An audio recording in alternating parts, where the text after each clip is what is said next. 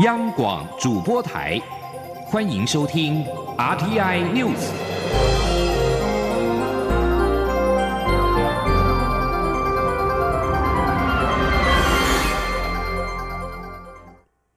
各位好，我是主播王玉伟，欢迎收听这节央广主播台提供给您的 RTI News 新闻。首先带您关注。蔡英文总统今天在总统府发表场听谈话，除了再度慰留内阁团队之外，总统也宣布反渗透法已签署公告。他并且交付行政团队三项工作，包括行政院要持续宣导、组成专案小组以及设置咨询服务窗口。总统也再度重申，反渗透法不是反交流，违法构成要件严谨，正常交流不会受到影响。前天记者刘玉秋的采访报道。蔡英文总统顺利连任后，十五号在总统府场厅发表选后谈话。蔡总统表示，选后维持政局稳定是最重要的事，在选后的第一个上班日就已完成内阁总辞程序。他也请苏贞昌继续担任行政院长，政府没有空窗期，政局就会稳定。政府选后一切运作如常，除了再度会留苏贞昌所率领的内阁团队外，蔡总统对于立法院去年十二月三十一号以三读通过的反渗透法也。宣布签署并公告。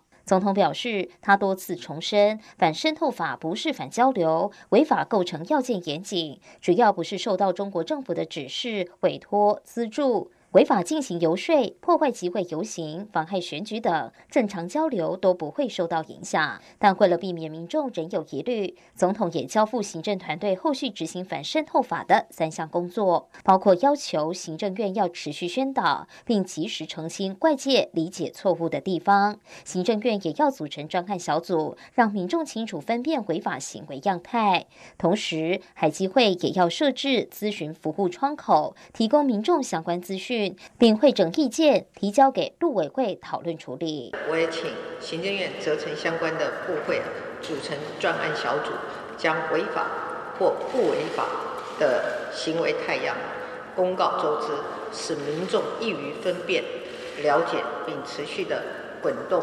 检视。另外，有媒体提问。蔡总统选后，除了对于两岸政策提出和平、对等、民主对话八个字外，有无具体计划？总统说，他已在选后对两岸关系的期待做出表达，也会持续了解对岸想法，并希望中国方面对这次的选举，台湾人民所表达的意志与意见深入了解，对于他们现在所做的政策也要进行检讨。至于民进党再度全面执政，是否会启动制定难民法，让香港示威？者来台，总统则说，香港市民要来台湾已经有相关的法律作为行为准则，若有政治上的必要，也会按照法律上提供协助。中广电台记者刘秋采访报道。而有关大选后的两岸关系，蔡英文总统在接受英国广播公司 BBC 独家专访时有进一步的阐述。他表示，中国应该面对现实，展现对台湾的尊重。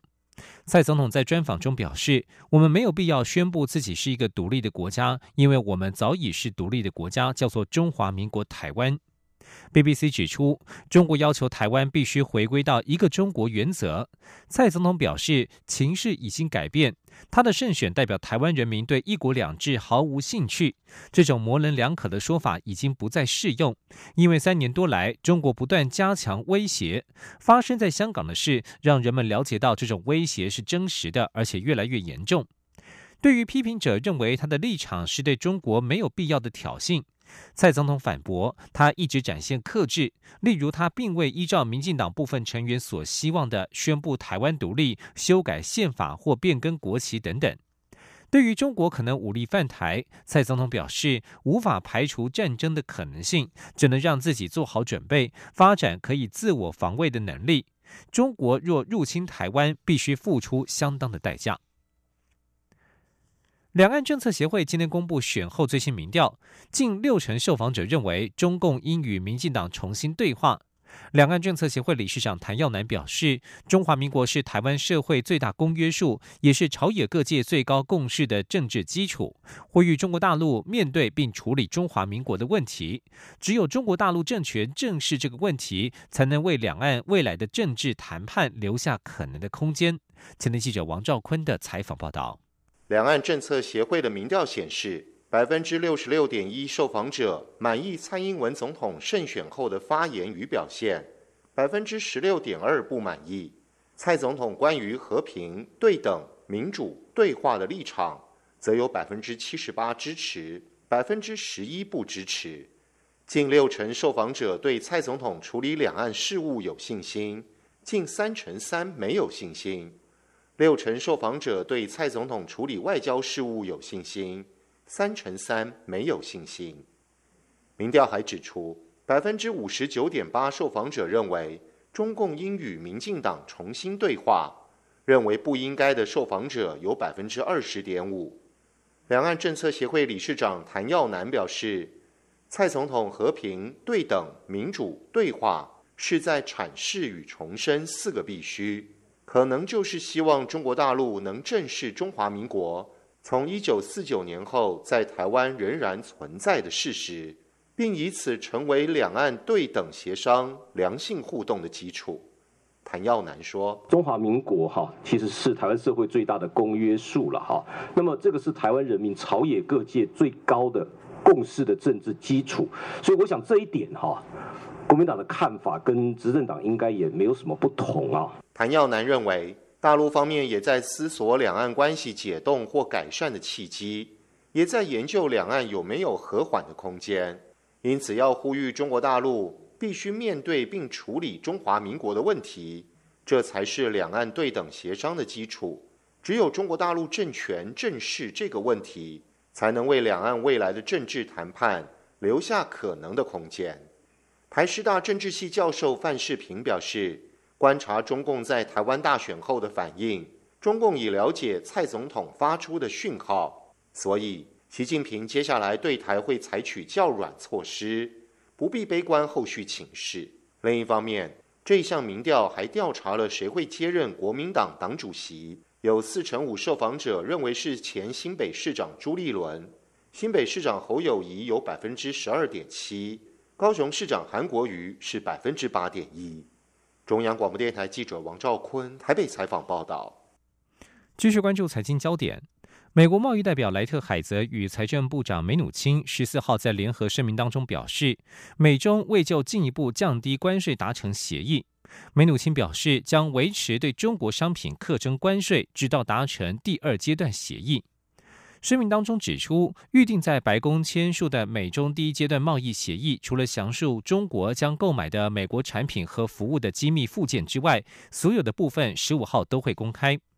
莱特海泽与梅努钦表示，美中在这些事情上没有其他口头或书面协议，未就进一步降低关税达成协议。任何与此相悖的传言绝对不实。至于第一阶段贸易协议的内容，根据听过协议简报的消息人士指出，中国不仅承诺将向美国扩大采购五百亿美元的能源产品，农产品方面也将在两百四十亿美元基础下，两年内再增加约三百二十亿美元。中国还将向美国扩大采购八百亿美元的制造业产品，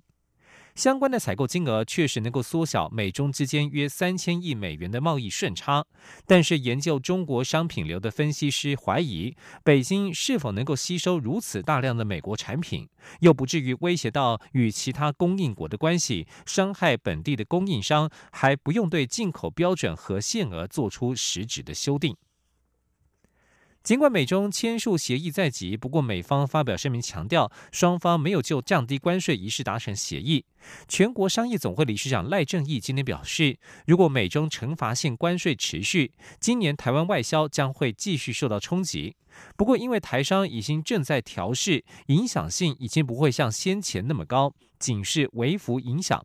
而全国工业总会常务理事何宇则表示，企业应变能力强，政府又有很好的政策，贸易战已经不会对台湾企业产生冲击。今天记者谢嘉欣的采访报道。美中贸易战初步协议预计在美东时间十五号签署，各界多关注双方惩罚性关税是否在此次协议里调降取消。不过，美方官员已发表声明，并未就降低关税达成协议。面对贸易战关税恐将持续，工商团体各有看法。全国商业总会理事长赖正义十五号受访时表示，还是要看最后协议的内容。若是惩罚性关税持续，今年台湾外销还是会受到波及。不过，他认为影响性已经大幅降低，程度仅是微幅影响。他说：“已经台湾已经就在调试中的哈，所以冲击没有像一年多前刚刚发生的时候那么大。啊，台商已经。”啊，做了几套的剧本啊，随时都在做调整。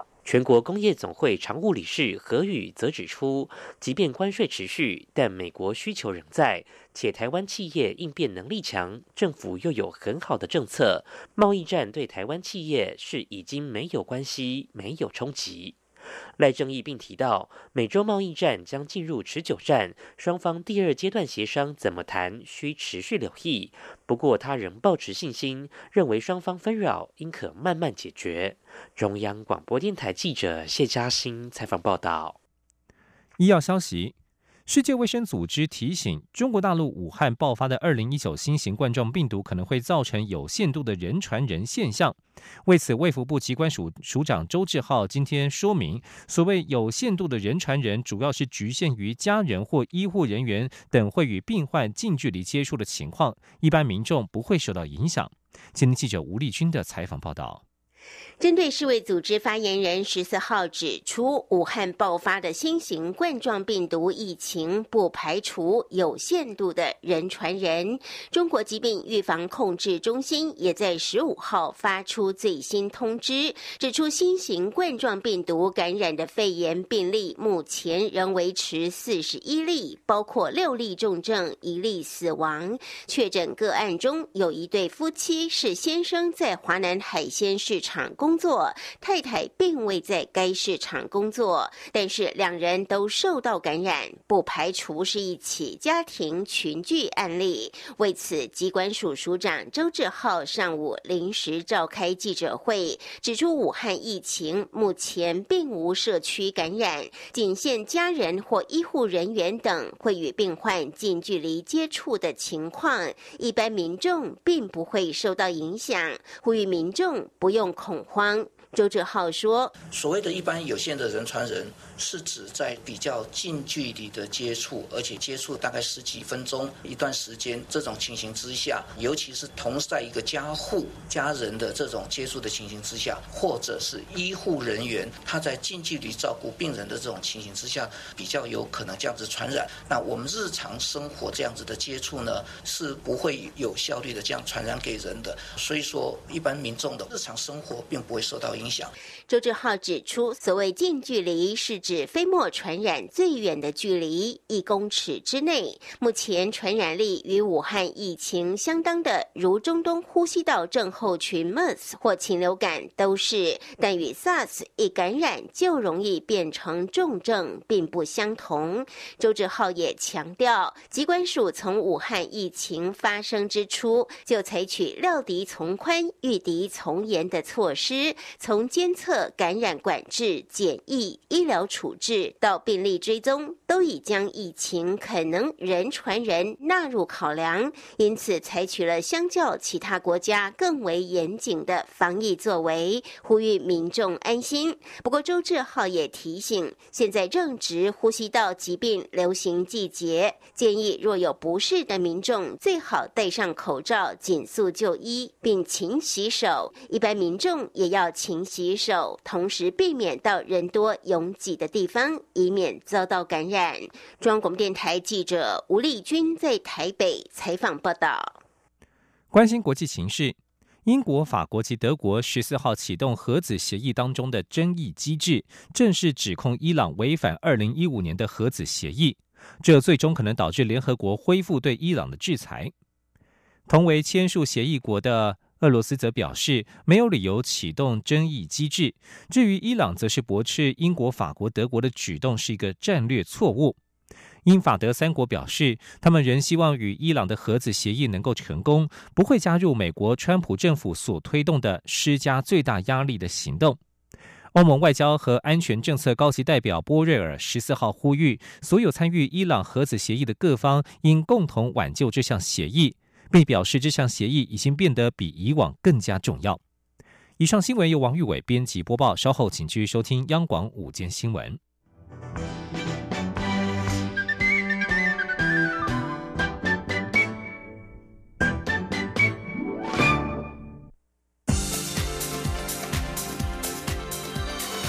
这里是中央广播电台台湾之音，欢迎继续收听新闻。听众朋友您好，我是张顺祥，欢迎您继续收听新闻。内政部预计今年十月要全面的换发俗称晶片身份证的新一代数位身份识别证，编列了新台币四亿两千万元预算来推动，遭到在野党提案全数冻结或者是删减。台湾人权促进会等民间团体今天是举行记者会，呼吁在野党要坚守预算提案，也呼吁执政党不应该罔顾人民基本权利受侵害的风险，草率的通过预算。对于资安的疑虑，内政部今天再次澄清，强调绝对会以各资保护、隐私安全跟资讯自主作为最大的规划跟考量的重点。内政部未来也会强化跟各界的说明以及沟通。请记者刘品希的报道。内政部推动全面换发数位身份识别证 New EID，但因为隐私、资安争议始终未解。在野党团冻结删除预算，立法院近日将通过总预算案。民间团体十五号上午在立法院举行记者会，呼吁不可放行预算。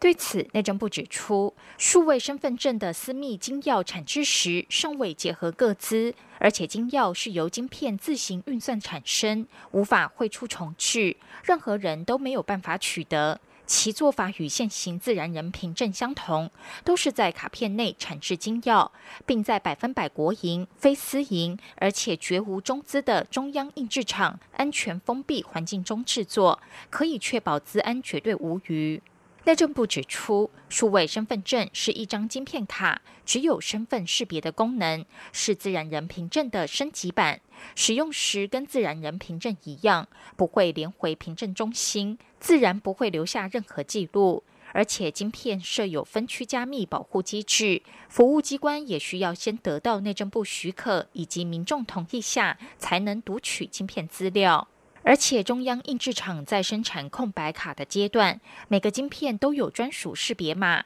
以记录生产履历，避免晶片外流、盗用或不当使用。未来也可辨识是否遭到伪造、变造，是生产过程中重要的安全管控机制。内政部护生司司长张婉仪表示，数位身份证从规划到目前执行的阶段，内政部一直广听各方意见。未来也会强化跟各界沟通。他说：“数位身份识别证从初期规划到现在执行的阶段，我们一直广听各界的声音，对于各方的意见，我们都会审慎的评估。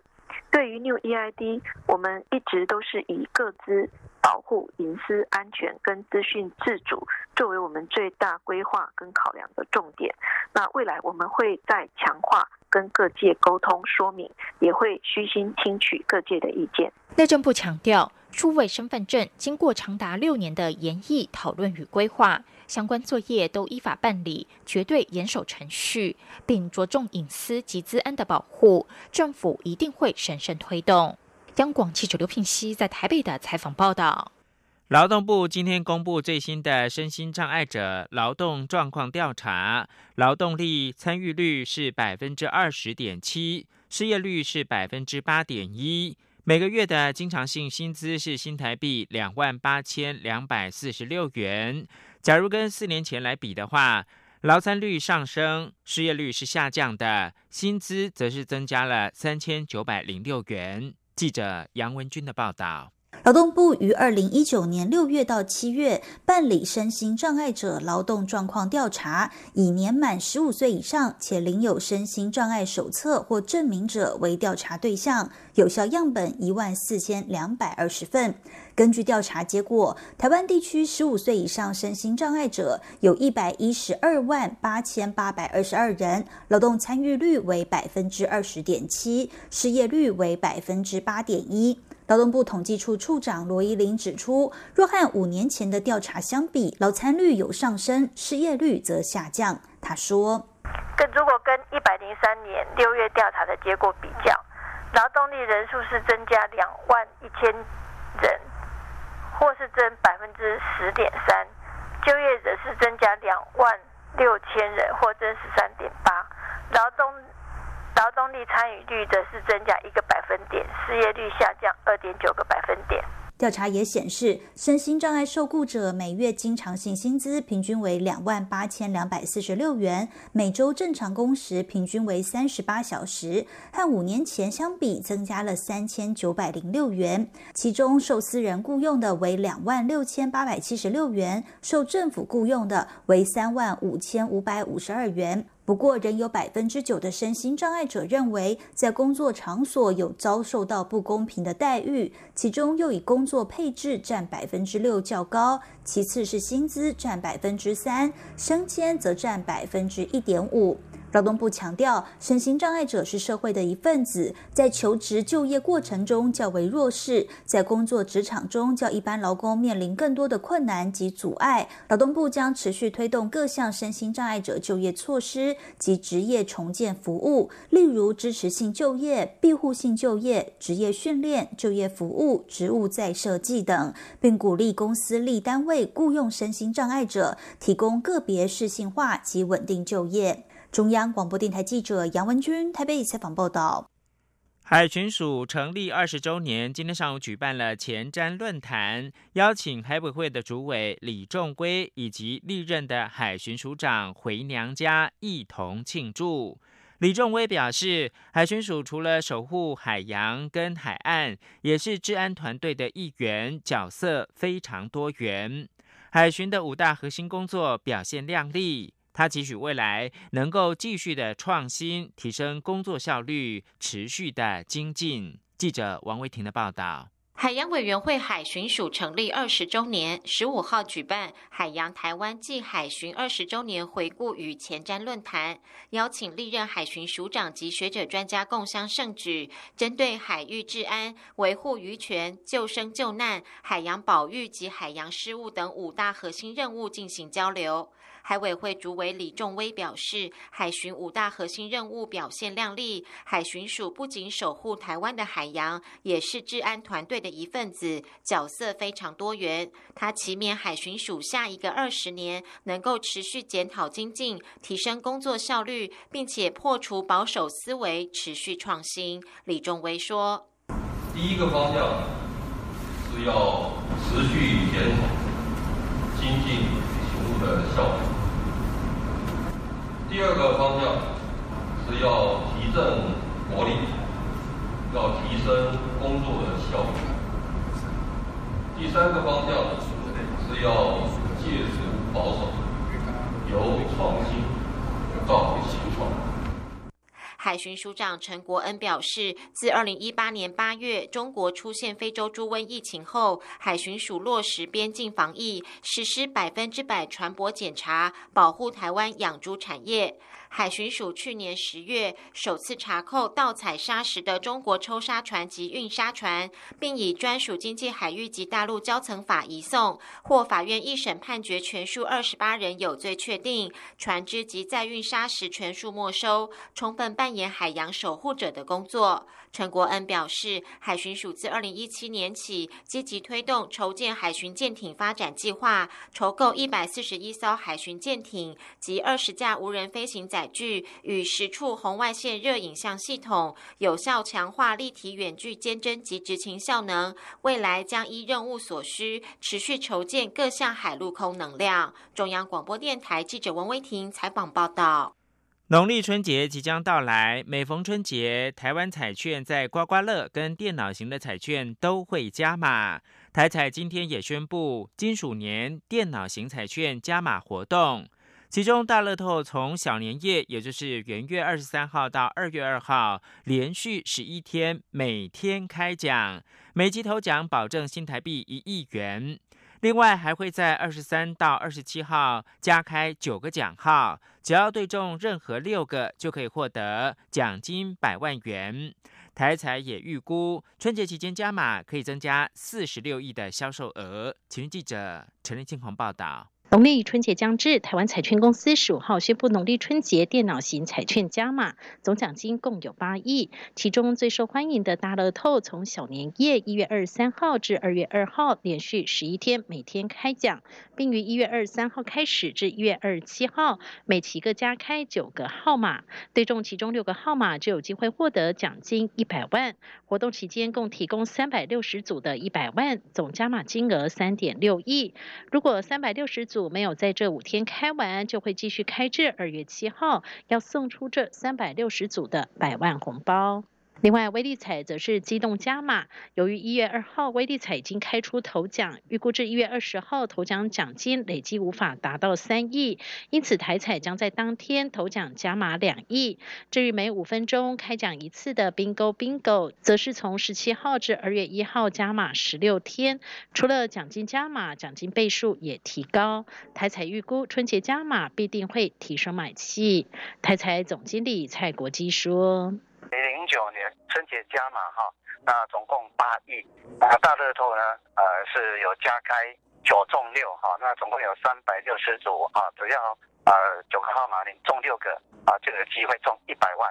那威力彩啊加开这个加码两亿啊，bingo bingo 呢啊是加码啊二点四亿，那总共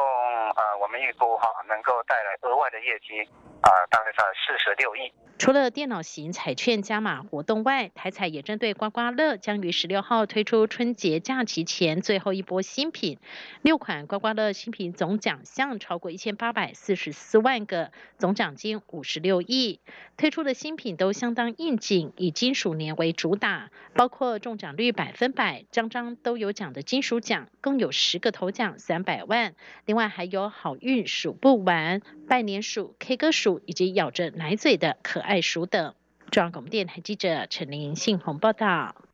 台北市以台湾台北市之名，在十三号跟捷克的布拉格市缔结为姐妹市。身为布拉格有城的中国上海市，十四号宣布立即解除跟布拉格市的有城关系，并严正抗议布拉格公然挑战一个中国原则。对此，台北市长柯文哲表示，中国不应该决定布拉格跟谁交朋友。不过，台北跟上海的双城论坛今年将会继续的办理。柯文哲表示，双城论坛是两岸的重要活动，纯粹是文化和经济层面的交流，没有涉及到主权，实在没有理由停办。而身为台湾民众党主席的柯文哲强调。他对两岸政策的原则是亲美友中，不过对中国保持友善态度的同时，也会坚守台湾的主体性和最大的利益。香港警方十四号再次收获爆炸品，并且拘捕了三名怀疑是反送中运动勇武派的核心成员。根据公布，十四号晚间十一点左右。警员在九龙旺角一个住房查获相关的爆炸品，同时在新界上水侦破一个制造爆炸品的实验室。较早时，警方首先逮捕了三名男子，怀疑他们是在反送中示威前线以及武力攻击警员的勇武派核心成员。所制造的爆炸品是针对警员以及警方的设施。警方十四号晚间在旺角住房查获相关的爆炸品之后，随即进行引爆，现场传出爆炸声响。根据公布，爆炸品是用水管制造的土制炸弹，内藏四十克炸药，炸弹的威力足以炸毁一辆轿车，可以造成车内人士全部死亡。中国广东省长马兴瑞称。估计二零一九年广东省的国内生产毛额 GDP 总值将达到人民币十点五兆元，也就是折合新台币四十五点五兆元，经济成长率大概百分之六点三左右，是中国首个 GDP 破十兆大关的省份。根据路媒澎湃新闻报道，中国广东省第十三届人民代表大会第三次会议在十四号上午开幕。马新瑞代表提出工作报告，提出了上面的资料。他也表示，佛山去年的 GDP 首度破兆元，是继广州、深圳之后第三个 GDP 破兆元的广东省城市。以上新闻由张顺祥编辑播报，这里是中央广播电台台湾之音。